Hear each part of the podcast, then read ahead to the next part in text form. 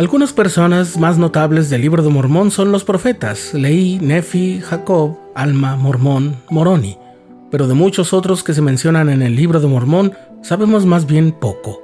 Algunos de ellos son testigos de grandes eventos y sin embargo debido a que no son los personajes principales de esos eventos, solo se mencionan de pasada. Uno de ellos es Sam, el menor de los hermanos mayores de Nefi y cuyo nombre solo se menciona unas 10 veces, pero muchos líderes de la iglesia han hecho notar lecciones interesantes de su valentía. Estás escuchando el programa diario,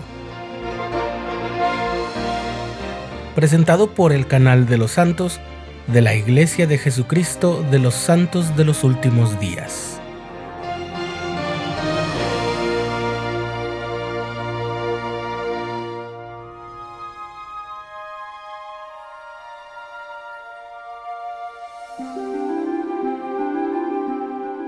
Sam era el tercer hijo del profeta Ley y Saría, su esposa.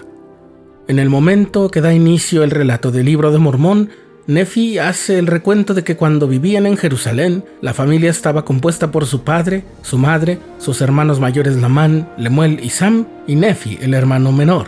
Ya muy entrada la narración se mencionan ciertas hijas de esa familia, las hermanas de Nefi, para ser claros. Los dos hijos mayores, Lamán y Lemuel, no tenían la misma fe y disposición que mostraba su padre, y tendían a quejarse cada vez que se les llamaba a la obediencia o se les hacía un encargo. Pero más grave fue que su rebeldía se volvió violenta y llegaron a intentar asesinar a su hermano menor. No se sabe cuándo comenzó la actitud hostil y rebelde de los dos hermanos mayores, pero Sam, en todo caso, superó la tendencia a seguirlos y fue suficientemente reflexivo y presto para seguir las enseñanzas de su familia. Es muy probable que Nefi se haya sentido a gusto y a salvo en su compañía.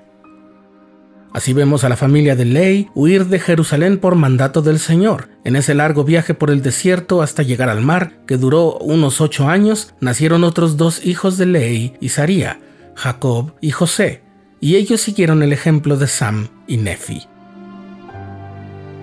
Al inicio de ese gran viaje a la tierra prometida podemos vislumbrar el carácter de Sam. En el segundo capítulo de Primer Nefi, Ley le dice a su familia sobre una visión que tuvo. Nefi quería comprender mejor la visión, así que oró a Dios y recibió su propia visión, la primera de las cuales tenemos el registro hecho por el propio Nefi y de la cual le contó a Sam.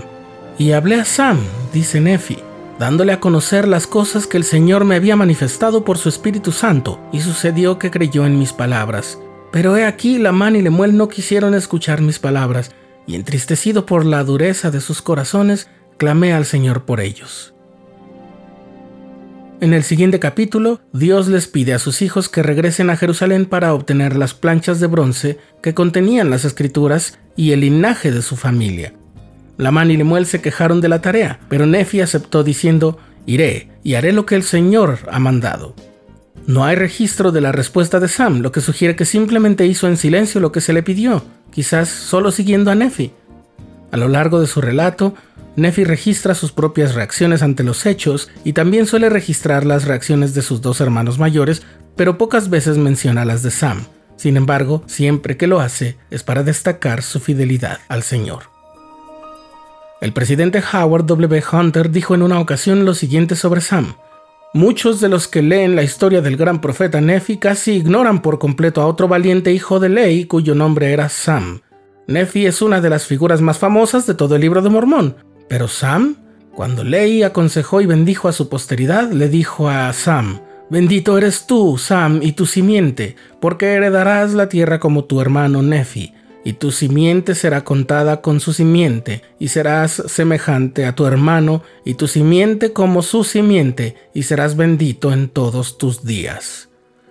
El papel de Sam, continúa diciendo el presidente Hunter, fue básicamente el de apoyar y ayudar a su hermano menor más aclamado, y finalmente recibió todas las bendiciones prometidas a Nefi y su posteridad. Nada de lo prometido a Nefi le fue negado al fiel Sam. Sin embargo, sabemos muy poco de su servicio y contribución. Era casi un desconocido en la vida, pero obviamente es un vencedor en los libros de la eternidad.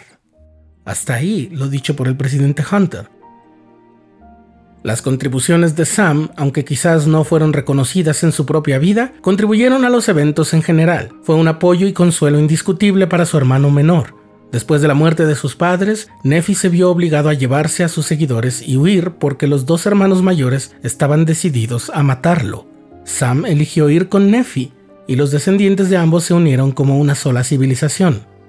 A pesar de que era mayor que Nefi, no fue elegido como líder de ese pueblo pero parece que no se quejó de ello como lo hicieron Lamán y Lemuel.